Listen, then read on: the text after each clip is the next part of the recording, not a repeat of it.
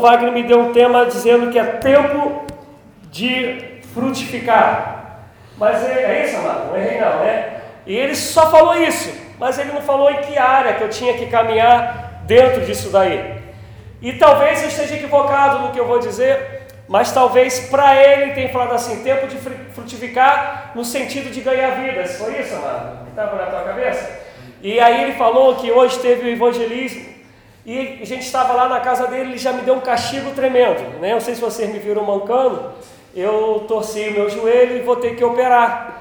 E nós estávamos na casa dele, eu não tenho preguiça, eu gosto de andar. Eu falei, aí ele falou assim: Poxa, leva minha filha e a minha esposa. Eu falei: É, mas é perto, não dá para ir andando, não, que eu queria andando. Ele falou: É perto, eu só não sabia que ele era filho de mineiro, né? Porque, meu Deus, ele bonzinho andando é mole, eu mancando. Imagina o tempo que foi para eu chegar aqui. Quase que Jesus volta e eu não consigo chegar na igreja. Então, assim, já comecei passando pela prova e dando glória a Deus. Então eu quero compartilhar algo com vocês daquilo que Deus colocou no meu coração, porque lá eu falei para ele, quanto tempo que eu tenho para pregar? E ele falou assim, uns 40 minutos. Eu falei, não dá. Não, gente, não se espante. João, quanto tempo mais ou menos eu costumo pregar? Então, é, quando eu prego 40 minutos, eu entro no carro, meus filhos falam, pai, o senhor pregou pouco, o que que houve? Né? E eu fui um dia desse aí pregar no aniversário de, perdão, aniversário não, um culto de ação de graças por um jovem da igreja que tomou três tiros, ele é policial, e graças a Deus está vivo e está bem para a glória de Deus. E quando ele fui pregar no culto de ação de graças que foi na casa dele, foi tudo no gogó e com um grupo bacana assim de gente, mas tendo que pregar no gogó para um, um número legal de pessoas. Então eu preguei isso uns 40 minutos. Quando eu entrei no carro, a primeira coisa que meu filho de, de 9 anos falou: Pai, foi rápido hoje, né? Então, para vocês terem ideia, eu peço: tenham paciência, mas deixe o Espírito falar no seu coração em nome de Jesus. Eu quero pedir para tu abrir, abrir a sua Bíblia em Gálatas 5, a partir do versículo 22. Vamos ler até o versículo de número 26. À medida que você achar, caso você queira, fique de pé. Gálatas 5, capítulo 5, a partir do versículo 22. Quem achou, fica de pé caso queira. Às vezes a gente fala assim, aquele que tem não que tem Bíblia, é, divide com quem não tem. Não, não divide não, senão vai rasgar a sua Bíblia. Só deixa outra pessoa ler junto, tá bom? Gálatas 5, a partir do versículo 22, diz assim: Mas o fruto não é plural. A gente vê muitas pessoas falando os frutos do Espírito. Não é plural, é singular. O fruto do Espírito é amor, gozo, longanimidade, benignidade, bondade, fidelidade, mansidão, domínio próprio. Contra essas coisas não há lei. E os que são de Cristo Jesus crucificaram a carne com as suas paixões e concupiscências. Se vivemos no Espírito, andemos também no Espírito. Não nos tornemos convencidos, irritando-nos uns aos outros, invejando-nos uns aos outros. Amém? Podem tomar assento. Eu eu tenho alguns costumes na minha vida e eu quero pedir, por causa desses costumes, eu quero pedir perdão ao Ministério de Música, né? Porque muitos pastores gostam de pregar com a musiquinha. Eu já não gosto de pregar com a musiquinha, né? Porque então vocês me perdoem, mas e por favor, respeitando o pensamento de cada um, mas é o meu pensamento, porque eu sei que a música ela trabalha no lado emocional. E quando eu prego, eu gosto que a palavra e o Espírito puramente trabalhem em nossos corações para que aquilo que chegar no teu coração, se tiver que te fazer chorar, seja a palavra do Senhor, se tiver que te impactar, seja a palavra do Senhor. Assim eu creio, por isso eu peço perdão a vocês, tá, músico? Não fique aborrecido comigo, não. Depois briga com o pastor Wagner, demais depois que eu for embora, tá bom? Eu também quero brigar com ele porque eu andei muito. É, mas dito isso, quando nós vamos falar sobre o fruto, o pastor Wagner falou, no tempo de frutificar. E nas nossas cabeças, pelo menos, pelo menos quando eu me converti, eu aprendi assim. Eu aprendi que, como está escrito lá em João 15, Aquele, aquela vara que não dá fruto será lançada, será cortada e lançada no fogo. E a que dá fruto será podada para que dê muito mais frutos ainda. E eu aprendi, eu cresci, eu tenho 22 anos, 25 anos, perdão, de evangelho, 25 anos de evangelho. Eu cresci as pessoas me ensinando, falando isso, olha, dar fruto é ganhar vidas, dar fruto é alcançar outras vidas. Mas aí o tempo foi passando e eu particularmente gosto de, muito de estudar a Bíblia. E todas as vezes que eu vou ler sobre fruto, sobre fruto do Espírito, nunca ou quase nunca tem a ver com alcançar vidas. Por favor, não me ore espantado, principalmente os mais antigos, que eu quero que, em nome de Jesus, até o final a gente entenda isso.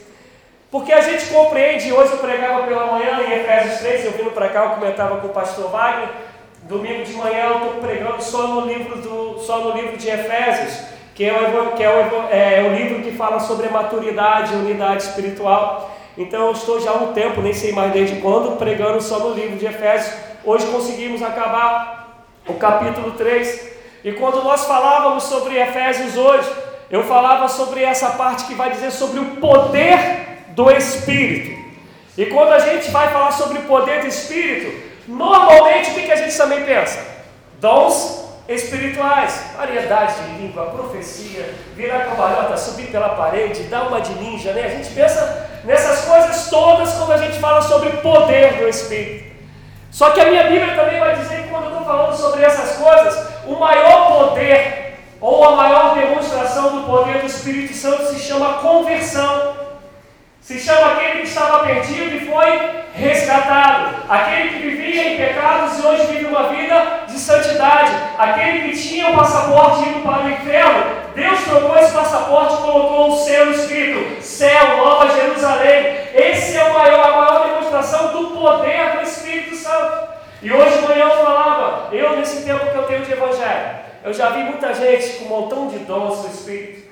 Já vi muita gente rodopiando e que hoje está perdido, que hoje está lá fora que o maior poder do Espírito Santo é quando te vê caminhar na vida e você jamais negar a sua fé.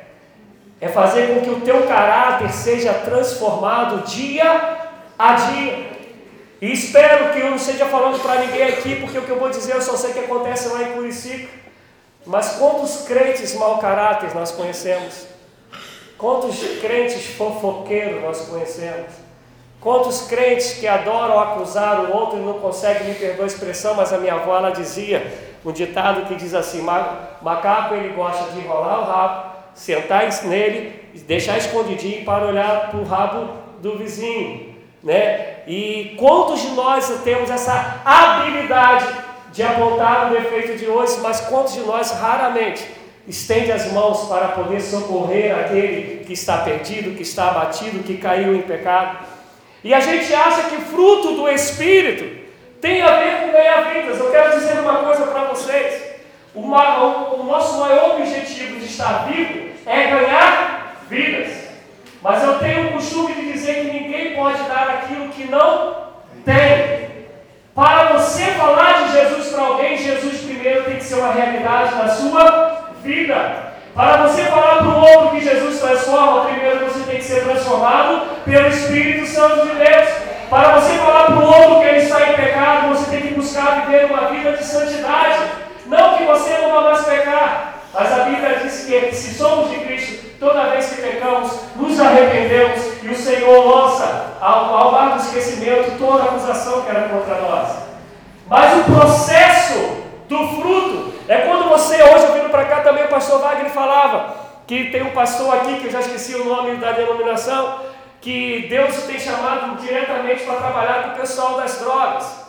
E às vezes algumas pessoas né, o, o acusam, né, esse pastor só anda com o pessoal que está vindo das drogas ou que é das drogas.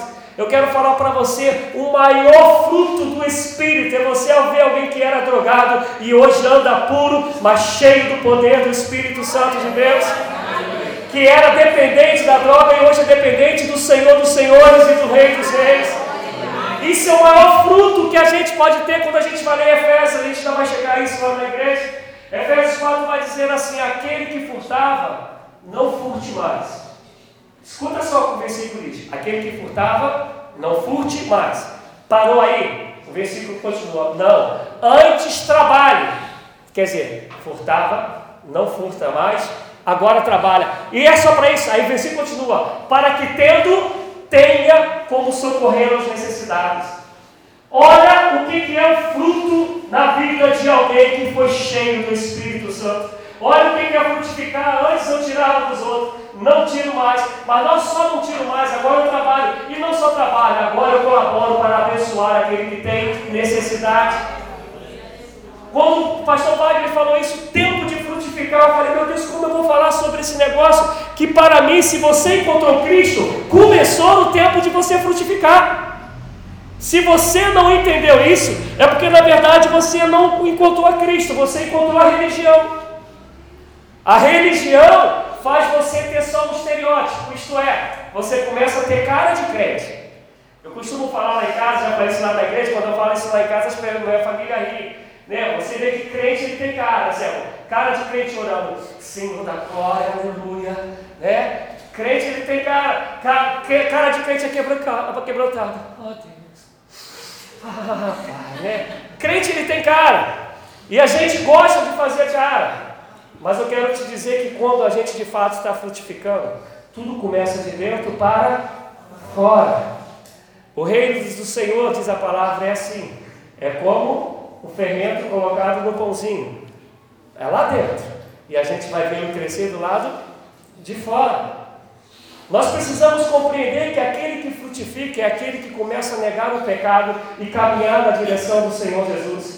É aquele que antes tinha uma vida condenada e a partir de agora ele tem uma vida que glorifica o Senhor. É aquele que antes ninguém confiava, mas agora quando ele chega, tu pode contar teus segredos mais íntimos para ele, que você sabe que ele é homem de Deus, é mulher de Deus, e se ele, a única coisa que vai sair dele é uma palavra que possa te edificar, te abençoar. O grande problema que a gente vive no Evangelho hoje é que a gente raramente, raramente, a gente dá fruto segundo o chamado de Deus. Vou dar um exemplo melhor para vocês. Você vai ler em Reis, a Bíblia vai dizer que Eliseu passava. Não fala que ele pregava, não fala, não fala que ele cantava louvores, fala que ele só passava. E a Sunamita olhou e falou assim: Eis que vejo ali que vai um homem de Deus. Ele só passava. Mas a vida dele naquela cidade via que aquele homem, ele era um homem de Deus. Porque qual era o fruto dele dava? O fruto da vida, o fruto de caráter, o fruto de comunhão com o Senhor. O fruto da vida dele era tão forte que a mulher falou assim: Olha, virou para o marido e falou: Vamos fazer um puxadinho. Eu acho muito engraçado, né? O pessoal acha que puxadinho é coisa nova. Puxadinho já tinha lá no Antigo Testamento. Vamos fazer um quartinho aqui para quando o profeta passar. Quem sabe ele para aqui, durma aqui com a gente. E quem conhece a história, ela não tinha filho, o profeta vai, profetiza que ela vai ter um filho, tem um filho, morre, o profeta vai lá, ora e Deus ressuscita. Mas o que eu quero dizer é que a vida daquele homem frutificava para a glória de Deus, a presença do Senhor, a unção do Senhor, a graça de Deus, o amor de Deus. O que, que é frutificar no Evangelho? O que, que é frutificar para o reino de Deus? E a gente começa a achar que Gente, o pastor Wagner né, falou para vocês, eu e minha família tivemos três anos no Peru fazendo missões. Eu sou apaixonado por missão, sou apaixonado por evangelização. E hoje eu sei que vocês fizeram né, uma evangelização aí na cidade, fizeram um amigo. E eu amo isso, eu sou apaixonado por isso.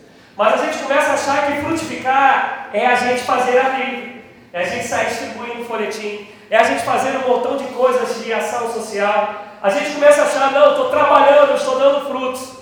Eu quero te dizer uma coisa: você é capaz de abraçar alguém, de beijar alguém e não ter amor. Você é capaz de dar um pão, um prato de comida para o faminto e ainda assim não ter amor. E eu quero te dizer que se você faz tudo isso sem amor, não tem nada a ver com o fruto do Espírito de Deus, com o poder de Deus na tua vida. Ai, Gosta dessas coisas? Não tem alegria, pastor. Não sei o que quer. Mas vamos voltar aqui. Eu vou te dar um exemplo. 1 Coríntios 13. Você pode dar a sua vida em resgate de muitos. Se não tiver amor, de nada vale. Você pode falar em línguas, você pode profetizar, pode fazer o que for. Se não tiver amor, diz a palavra, de nada vale. E eu gosto de falar essa expressão lá na igreja, o pessoal já, me, já cansou de me ouvir, porque no grego, quando fala assim, ó, eu posso dar as minhas riquezas, e se não tiver amor, de nada vale. Mas no grego, por que, eu gosto de falar isso? Que a gente está numa época que parece que o dinheiro é a primeira coisa mais importante do mundo, né? E isso é esse amor por dinheiro tem sido tão real que às vezes dízimos e ofertas na igreja é quase um milagre dos milagres, né? Acontecer. Mas aí, quando a gente vai lá no grego, 1 Coríntios 13, no grego está dizendo assim: olha, eu sou rico, e eu peguei o meu dinheiro, pastor Raio, e foi dividido um por um, um por um, por um, por um, até que eu mesmo fiquei sem nada. E aí vai dizer que ainda assim, se não tiver amor, de nada vale. Tu consegues entender que frutificar não tem nada a ver com o que você faz, se antes não tiver a ver com o que você é. O que você faz tem que ser a expressão daquilo que você é, porque o que você faz, sem realmente ser o que você é, Jesus vai falar assim: hipócritas, raça de víboras. Jesus vai falar: vós seus sepulcros caiados, com a boca vocês me confessam, mas o coração está longe de mim. Aí, parece que eu estou em Curicica, né, João? Saiu um aleluia. E ali na hora do louvor tinha língua estranha, aleluia, glória a Deus, né?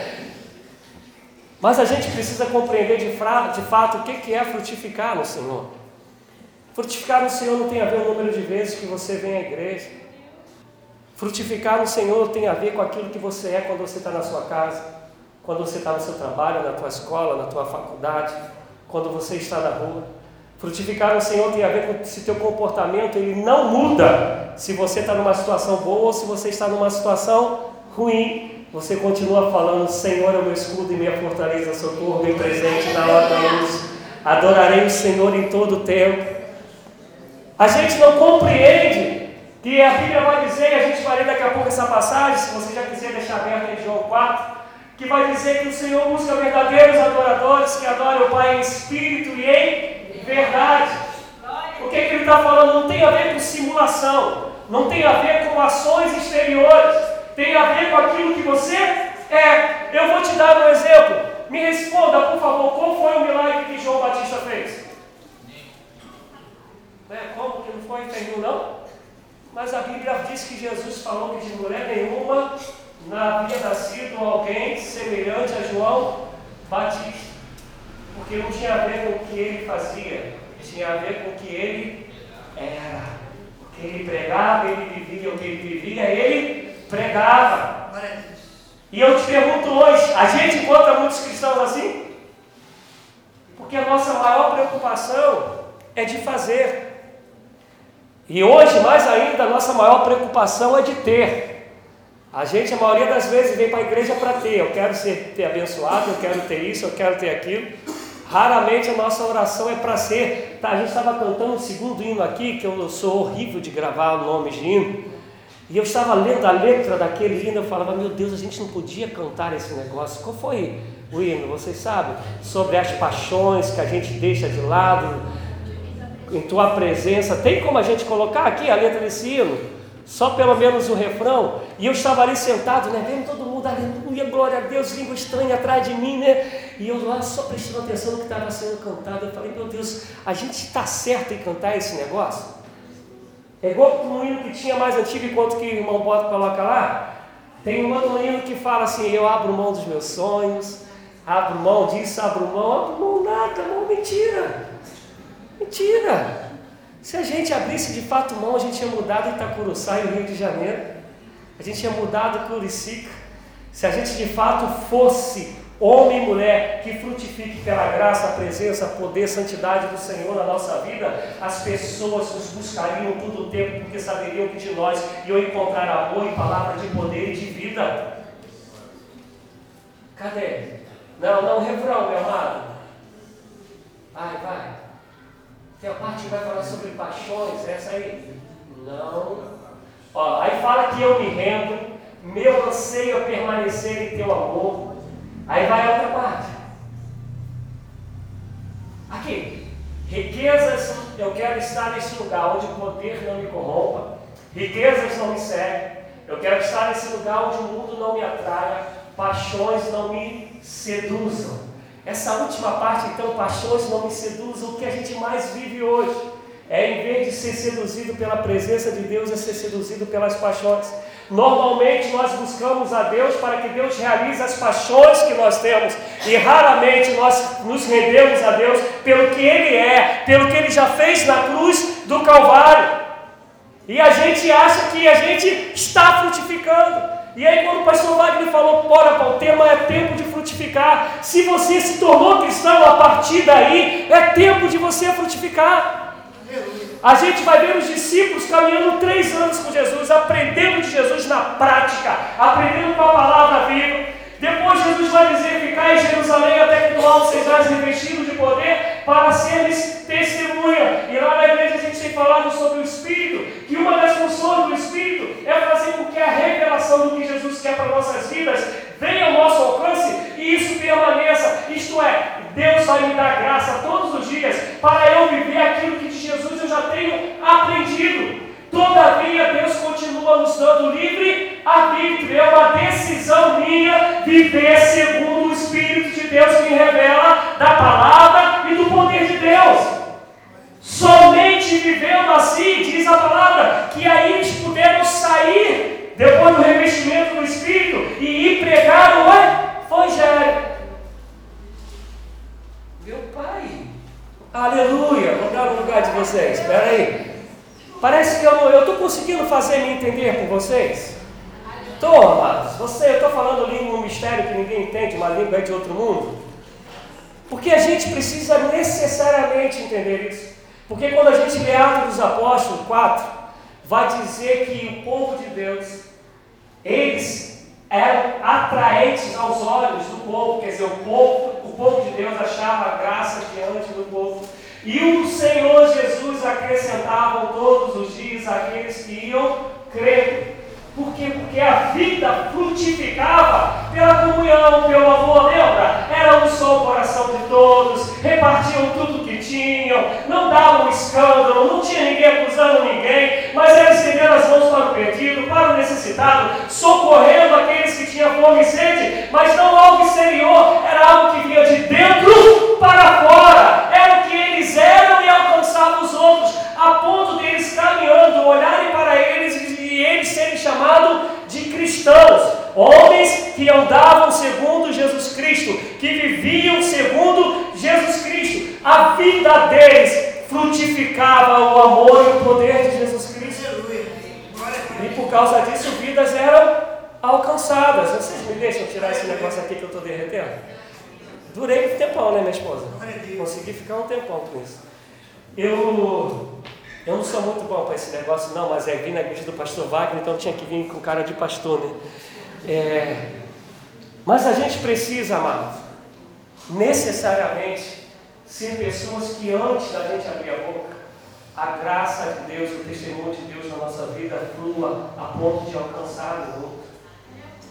A gente precisa ser pessoa que a nossa palavra seja assim, sim, não, não, nós precisamos ser pessoas que as outras contem coisas para nós e saibam que essas coisas ficarão conosco sem ser passado adiante.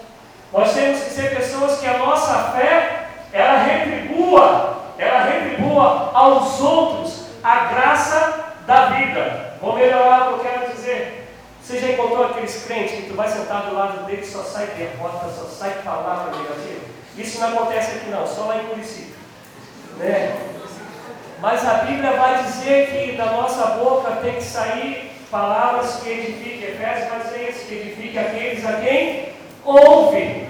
A tua função, e hoje o João dava classe lá para os juvenis, a tua função é que da sua vida só jorre água doce, só água de vida, que abençoe outros, porque se você é do Senhor, o Espírito de Deus habita em você, esse é o Espírito de poder, é o Espírito que testifica com o teu Espírito que tu és filho de Deus, é o Espírito que te consola, que te reveste, que revela ao Pai, se você de fato é do Senhor, a tua vida tem que repetir isso 24 horas por dia. Isso é frutificar no Senhor. Glória a Deus, aleluia. E eu pregando lá hoje, falando sobre Efésios, pastor Vale, está falando sobre Paulo preso, prisão que o levaria à morte, algemado, num lugar frio pra caramba, Bessa, quem conhece um pouquinho da história de como eram os cárceres naquela época. E Paulo prisioneiro, sabendo que ia morrer, e quando ele escreve a Timóteo, ele vai falar que a morte já estava pertinho dele, e Paulo está preocupado em escrever cartas que edifiquem as outras vidas que fortaleça a igreja do Senhor, porque o homem sabia que o fruto que saía dele não tinha nada a ver com aquilo que ele fazia exteriormente, antes tinha, tinha a ver com a vida dele em Cristo e de Cristo com ele e nele, tinha a ver com a comunhão, tinha a ver com a unção, tinha a ver com o temor a Deus, tinha a ver com o tremor a Deus, tinha a ver com saber que a vontade dele era fazer a vontade de Deus Pai. E aí a vida de Paulo é uma frutificação até quando ele está preso. Minha pergunta é: você frutifica quando as coisas estão ruins na sua vida? Você dá testemunho quando o calo está apertado, quando falta talvez o pão? Você frutifica quando alguém te acusa, quando alguém te aponta? Paulo dava frutos, dava testemunho de quem é Deus na vida dele, estando algemado num lugar frio e fedorento e sabendo que ia morrer. A gente esteve no Peru, como eu falei, durante três anos. E meu Deus, que dificuldade é as pessoas terem compromisso com Jesus no Peru. Não é muito difícil você sair fazer o evangelismo e alguém chegar e se converter. Mas tu fala, vamos para a igreja, eles falam, não tem tempo. Que o negócio deles é trabalho, trabalho, trabalho, trabalho. Eles trabalham 12, 14 horas por dia, porque eles têm o um ano de 95, eles viveram ah, sendo afetados pelo terrorismo. O terrorismo quase está extinto, então agora o que eles querem fazer é recuperar o tempo perdido. E recuperar tempo perdido para eles é ter dinheiro. Então eles trabalham, trabalham. E eu tive algumas experiências, por exemplo, o cara que trabalha numa empresa, ele sai da empresa e pega o carro dele, vai trabalhar como se fosse o Uber daqui, vai trabalhar de táxi. E aí, um deles, uma vez eu conversando, ele falou que ele sai de casa, esposas e filhos estão dormindo. Ele volta, esposas e filhos estão dormindo. Eu falei, então teus filhos, eles são órfãos de pai vivo e sua esposa ela é viúva de marido vivo. E isso eu falando para o taxista sentado do lado dele, olhou para minha cara e falei, é, teu filho, seu filho e sua esposa não te veem, ele já não tem mais pai, nem tem esposa, nem tem marido. E aí ele, não estou entendendo, e foi a brecha que eu encontrei para ir falando de Jesus para eles, buscar em primeiro lugar o Senhor, as suas riquezas e sua primeiro lugar, o reino do céu, as riquezas que demais coisas serão acrescentadas. Comecei a falar para ele quem é Jesus, importa viver para Cristo. E se ele te deu uma família, tu tem que amar sua esposa, cuidar dos seus filhos, educar os seus filhos, porque é aí que começa de fato o primeiro lugar onde você cuida, é a tua família que Deus te confiou.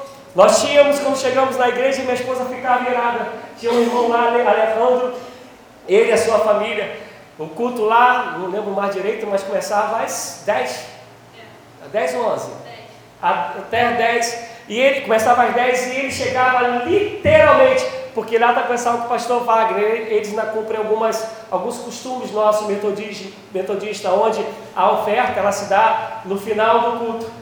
E ele chegava literalmente na hora, você acabava de pregar, era o momento da oferta, e ele, que era o músico, ele ia lá para o piano, tocava, acabava a oferta, ele entrava a benção e o pessoal ia embora. E a gente estava novo na igreja, a Alessandro olhava aquilo, como é que pode ficar de pau? Ele chega e vai direto lá para tocar e depois já vai para casa. E hoje essa família né, do Alejandro, eles, quase a família toda deles é, é a banda da igreja.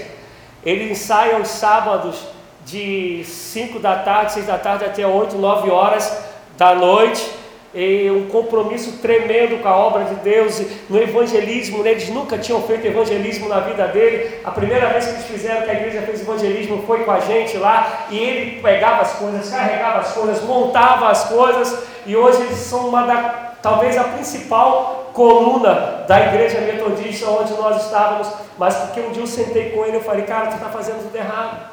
Você está trabalhando igual um louco, não está, está em iminência de separar Hoje os dois trabalham praticamente juntos, vivem uma vida maravilhosa, passeiam, viajam, mas eu sentei para ele para falar assim: frutificar no Senhor é permitir que o Senhor seja Deus na sua vida e que as primazia de Deus sejam primazia na sua vida.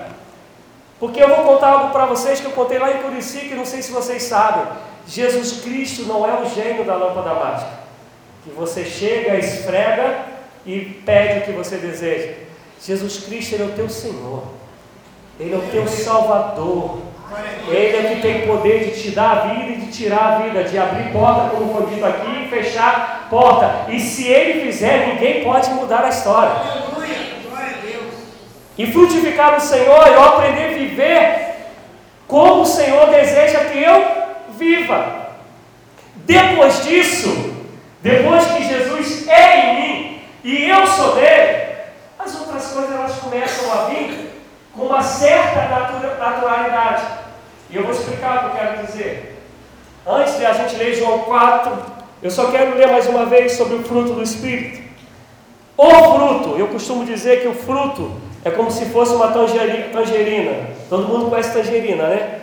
Que hoje lá na igreja eu fui falar nabo, os adolescentes, a começar pela minha filha, falou nabo, o que, que é isso? É, mas tangerina eu acho que todo mundo conhece tangerina. Eu costumo dizer que o fruto do Espírito é como uma tangerina, cheia de gomos. E um dos gomos dele, um dos gomos é amor.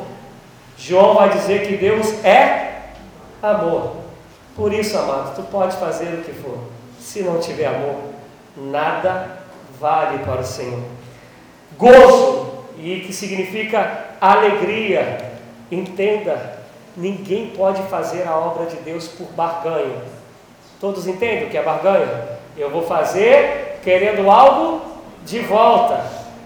A obra de Deus não é para é ser feita em interesse, não é para ser feita com peso, ela é para ser feita com a alegria. Se é de fato frutificando no Senhor, tem que produzir no teu coração alegria. Se não produz, eu te convido a se converter nessa noite, em nome de Jesus Cristo.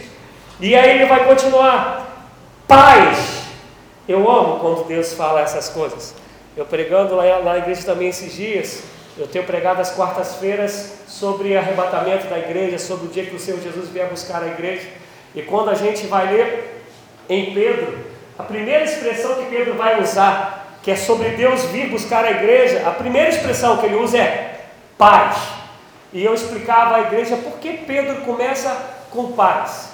A Bíblia vai dizer que o justo viverá pela. Não escutei? Pela? Fé. E o que é fé? Hebreus 11 certeza, esperança daquilo que nós não vemos, mas sabe que Deus está fazendo, que Deus é Deus, amém? Uma forma bem, bem, bem simples para a gente entender. Se Deus é Deus que cuida de mim, é Deus da minha vida, eu sei que eu posso estar em meio à guerra, mas Deus ele cuida de mim. Eu sei que tudo pode estar bem, mas Deus cuida de mim. Eu sei que tudo pode estar favorável a mim, mas Deus cuida de mim. Eu sei que pode estar um perrengue tremendo, as crises que nós estamos vivendo, mas eu sei que Deus cuida de mim. E quem é que cuida de mim? É aquele que disse: Estrela, tu ficas aí. Céu, vai dizer Isaías 40, é como uma cortina. Deus vai e desenrola. Vai dizer que ele mede toda a Via Láctea com os palmos. Fala Isaías 40, depois você lê.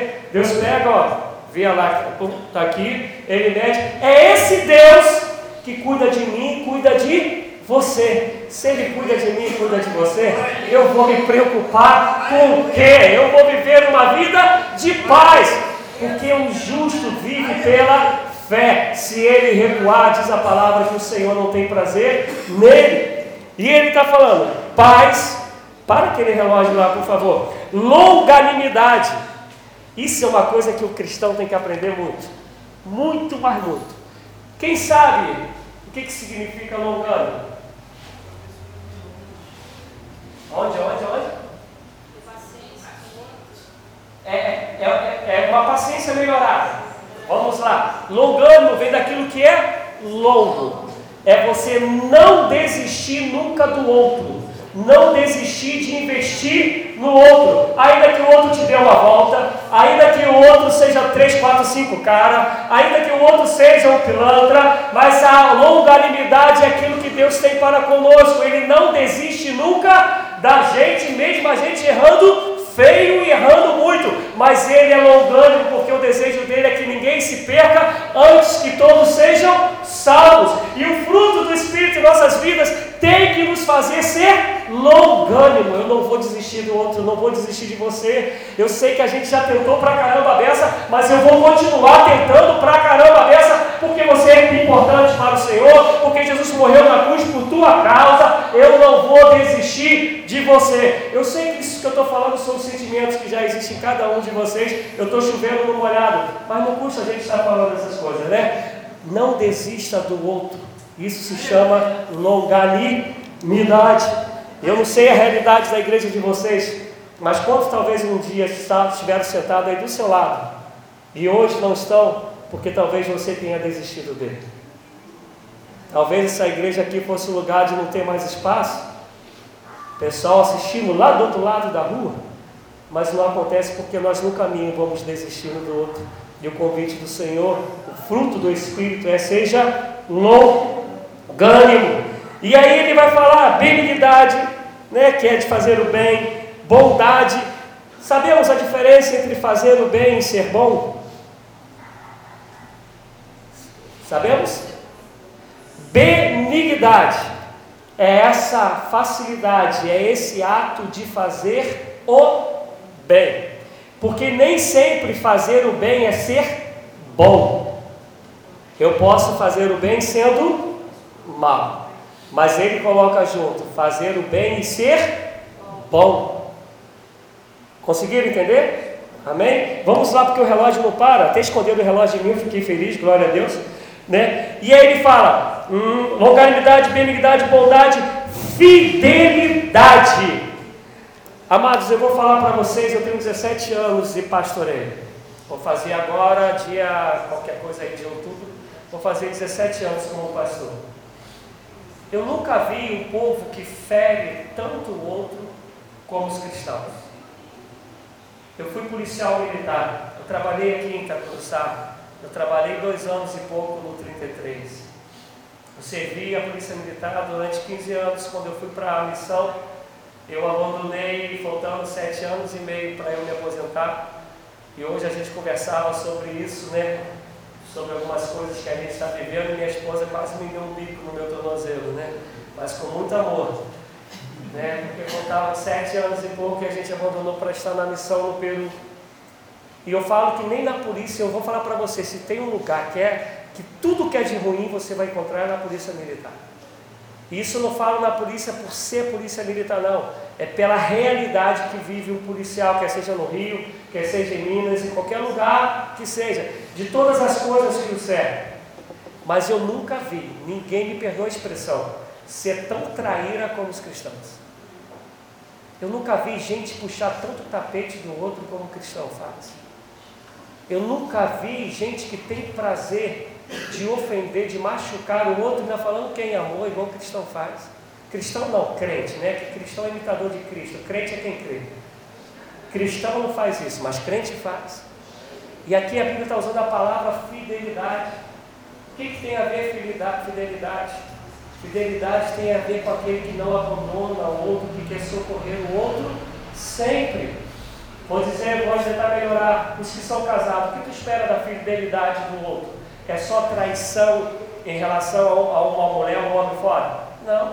Tu espera fidelidade no carinho, na provisão para dentro das coisas dentro de casa, fidelidade no respeito, não é assim? Os casados, amém? Isso, isso é fidelidade. E a Bíblia está dizendo: se você tem o fruto do Espírito, acho que eu não vou conseguir pregar a segunda parte, mas se você tem o fruto do Espírito, se você de fato entendeu que é chegado o tempo de frutificar, a irmã que ministrava aqui, cadê a irmã? Foi arrebatada? Não, eu estou aqui, né? Acho que ela. Hã? Acho que ela cansou da mensagem.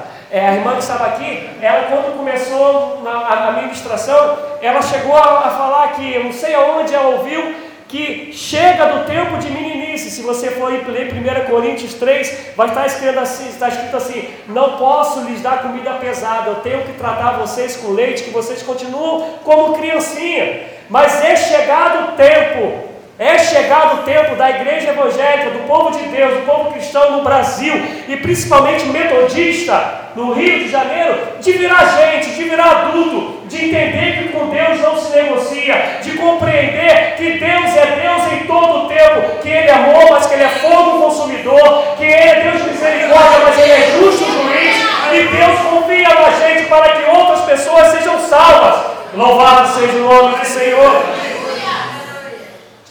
E o que Deus espera é que você seja fiel. Se de fato é fruto do Senhor, é a hora agora de você frutificar em nome de Jesus. Se não é assim, em nome de Jesus, se converta nessa noite para a glória de Deus. E ele continua dizendo: mansidão. Eu vou botar esses dois juntos: mansidão e domínio próprio.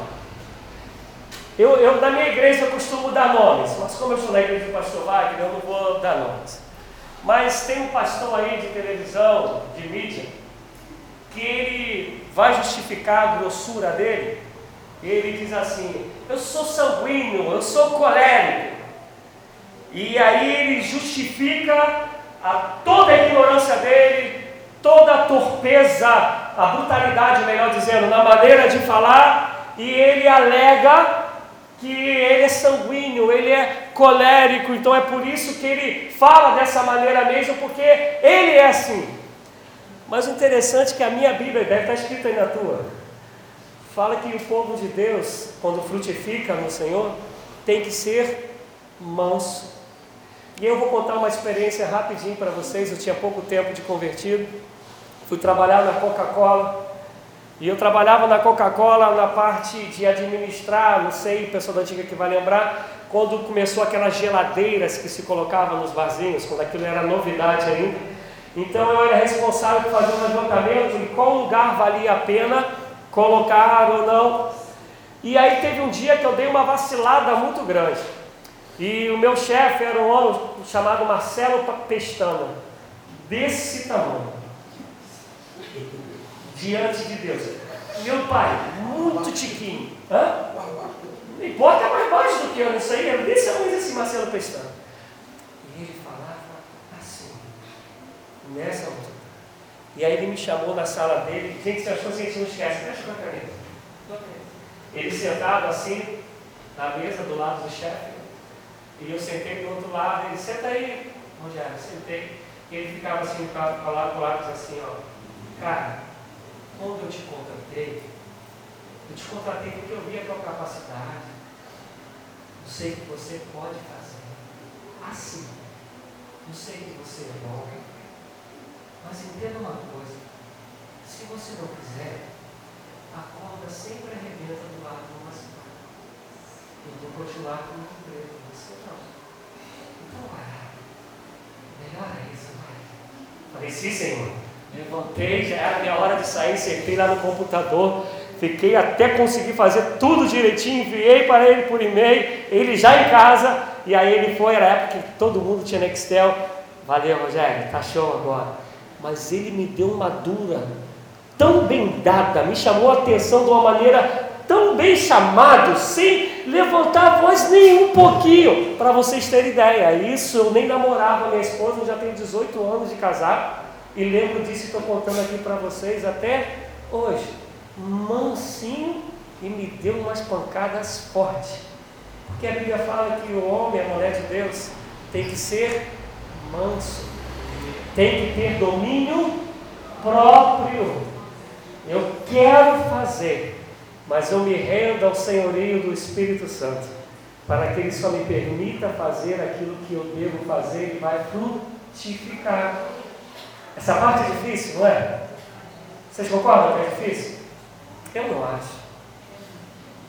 Se a gente tem Deus como Senhor, tem um negócio chamado joelho, tem um negócio chamado oração, tem um negócio chamado jejum.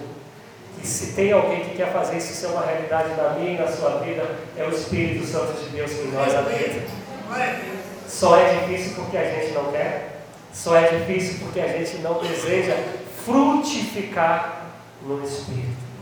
Vocês me dão mais 10 minutos? Me dão?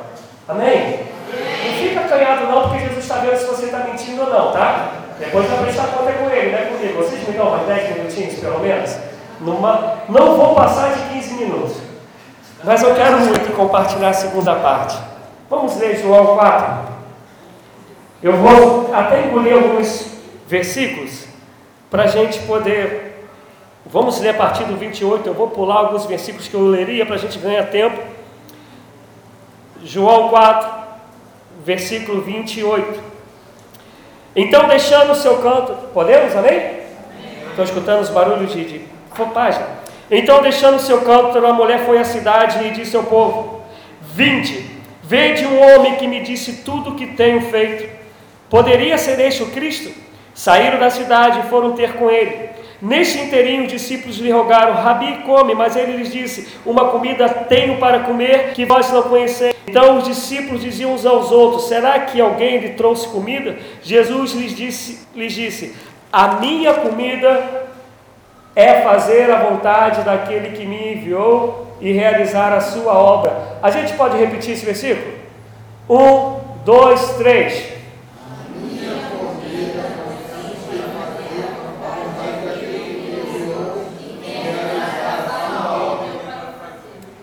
Versículo 39: Muitos dos samaritanos daquela cidade creram nele por causa do testemunho da mulher. Disse-me tudo o que tenho feito. Quem conhece um pouco dessa história, eu vou tentar resumir por causa do horário. Essa é a mulher samaritana que ela vai buscar água ao meio-dia no poço. Por que, que ela vai buscar água ao meio-dia? Porque ela tinha vergonha de quem ela era. Ela tinha vergonha da sua situação social. E aí, né, não sei quantos aqui sabem da história, as mulheres iam buscar a, a água às 6 horas da manhã. Por que é às 6 horas da manhã? Porque era para poder lavar a louça, fazer comida, lavar a roupa. Então elas iam buscar água na primeira hora do dia, para quando fosse o horário do almoço, está tudo pronto. Mas essa mulher não, ela tem vergonha de quem ela é, da vida que ela leva. Então ela vai buscar água ao meio-dia. E aí Jesus se vai ao encontro dessa mulher e começa a falar assim, começa com ela, revela que ela tem, já teve um montão de marido, que o que tem, ela tem agora, não é, não é dela. E aí Jesus começa a conversar com ela, fala que oh, aquele poço não é nada, que ele realmente é a água da vida, e quem beber dele, dentro de si fluirão rios de água da vida para a vida. E minha pergunta é: quando flui rios de água de mim, é para saciar a minha sede ou estou a sede de quem está ao meu redor? Compartilhe comigo. A minha ou de quem está ao meu redor? O rio ele não mata a sede dele mesmo, né? O rio ele mata a sede dos outros. Sua vida só frutifica quando ela sacia a sede do outro. Do contrário, você é apenas um religioso que não entendeu o que é frutificar em Cristo Jesus. A sua vida tem que ser uma vida para melhorar a vida do outro, para glorificar a Deus através do teu amor que alcança o outro. E aí essa mulher descobre isso. Ela descobre isso, agora pensa comigo. Quem conhece essa história, eu contava isso ontem lá para a mocidade, lá no, no, na consagração. Tu pensas comigo, ela é mulher. Mulher na época de Jesus não tinha voz, não era nem contada, lembra? Se converteram ali 3 mil homens, mais crianças e mulheres. Foram alimentados 5 mil, mais crianças e mulheres, porque mulheres não tinham voz, não era contada. E essa mulher, para piorar a situação dela, ela já tinha tido um montão de marido e hoje ela é amante de alguém. Qual a condição que essa mulher tem de chegar diante de homens e poder abrir a boca e falar? E essa mulher que eu acabei de contar que ia buscar água meio-dia porque ela não queria encontrar ninguém. Escutem isso, por favor, que se você entender isso, já ganhei a noite ter vindo aqui. Quando o teu encontro é de fato com Jesus, e o Espírito do Senhor habita em você, você não vai frutificar amanhã. Você vai frutificar agora nesse momento. A gente, normalmente, quando vira cristão, passa um, dois anos, a gente piora, em vez de melhorar. E eu falava isso para os jovens ontem. Vou te dar um exemplo. Quem aqui, assim que se converteu, novo convertido, pregava a todo momento? Encontrava alguém na rua, estava pregando. Qual foi a última vez que você pregou para alguém? A gente só piora. A gente começa a aprender como funciona a igreja, a gente começa a saber de instituição, começa a entender de cânones, começa a saber de regime interno, a gente começa a saber desse montão de termo que tem atrapalhado a gente para caramba. E achei, por favor, não estou indo contra a ordem, mas eu vou falar para vocês o que eu falei para a ordem para os jovens. A instituição ela tem que estar a serviço do plano de salvação. Nunca o plano de salvação tem que ser resultado da instituição. Porque do contrário, a gente vira empresa. Do contrário, a gente vira um clube. Porque o teu chamado é para pregar o Evangelho a tempo e fora de tempo. Fazer com que tua vida transformada, como eu falei antes, pelo poder de Deus, sirva para alcançar aquele que está perdido. E essa mulher ela não se aguenta pela experiência que ela teve com Jesus. Isso está movendo dentro dela. A Bíblia diz que ela precisava da água, não era? Ela foi buscar água para fazer comida, para lavar louça, para lavar roupa. A Bíblia diz que ela deixa aquilo que teoricamente era a coisa mais importante para ela, água. Mas ela deixa aquilo porque ela encontrou a água da vida e essa água tem que ser levada para outro. E ela vai diante dos homens e eu fico pensando o que, que essa mulher falou para esse homem, para os homens. Porque ela fala, e a Bíblia diz que os homens creram por causa do testemunho daquela mulher. Tamanho era frutificação do Espírito dentro dela, o poder, o convencimento do Espírito que ela falou: Eu vou saciar a sede do outro, e ele vai ver em mim que eu encontrei a água da vida. Louvado seja o nome do Senhor. Ela não fez nenhum curso, ela não entrou em nenhuma faculdade de teologia, ela apenas dizia: Eu encontrei o Messias, eu encontrei o Salvador, e se eu encontrei, é tempo de anunciar que eu encontrei. Nós precisamos entender o que é viver em Cristo. Nós precisamos compreender que Paulo, perseguidor, ainda Saulo, no caminho de Damasco, Atos 9, Atos 9 se encontra com Jesus. A Bíblia fala que ele fica cegão. E uma coisa que eu acho linda nessa história é que Paulo ele cai do cavalo e fica cego para poder ver Jesus. Mas aí a Bíblia vai dizer que ele fica cego, ele está numa determinada casa. Deus vai e manda o profeta Ananias ir à rua direita para poder, para poder ir, ir lá para poder curá-lo. E a, a palavra que Ananias recebe da meio de Ananias, Ananias fala: Não, Deus, o senhor se equivocou de endereço. Que esse cara ele tem poder para matar, para prender, para arrebentar com a gente, não dá para ir não. E aí Deus fala para Ananias, é esse homem é muito importante para mim, e importa que ele padeça, que ele sofra por amor ao meu nome. Aí Ananias vai lá, ora, o cara passa a ver e ele já sai pregando. A primeira vez que ele vai pregar, o que acontece com essa história? Dão um sacode nele e ele tem que descer no muro por um sexto. Mas eu não quero que você grave a parte do sexto. Eu quero que você grave que o encontro de Paulo impulsionou Paulo imediatamente a testemunhar, a pregar que ele tinha encontrado o Senhor e Salvador. Mas o povo não compreende que aquele homem ele já foi transformado dentro dele. Por isso que ele abre mão de tudo que ele viveu para pregar o Evangelho.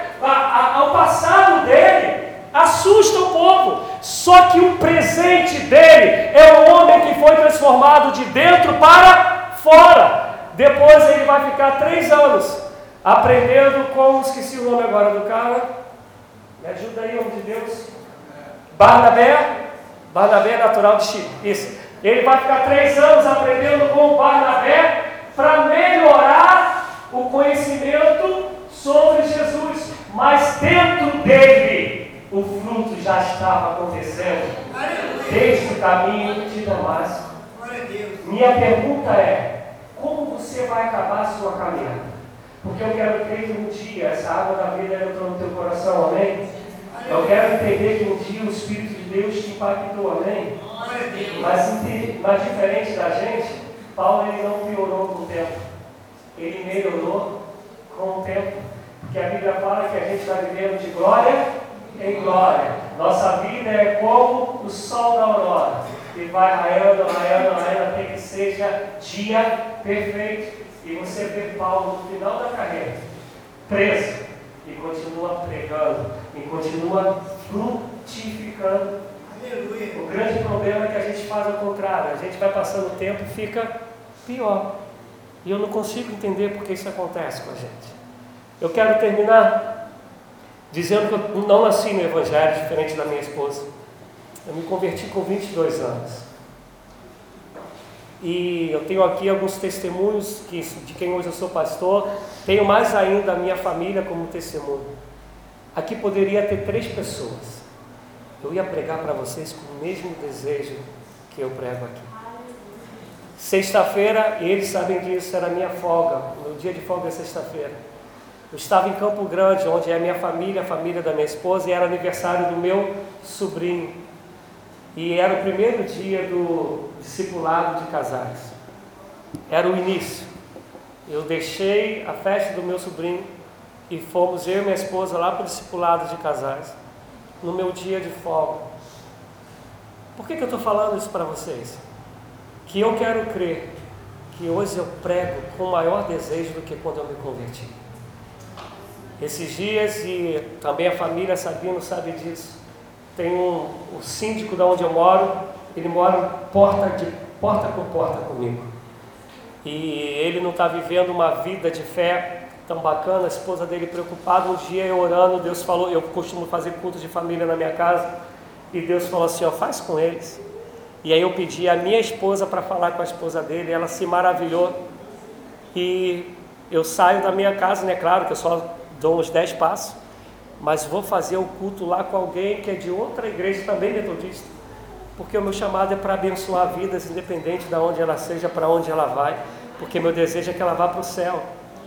Nós precisamos compreender que nós não podemos piorar, nós temos que melhorar, porque todo tempo é tempo de frutificar. Você pode repetir comigo?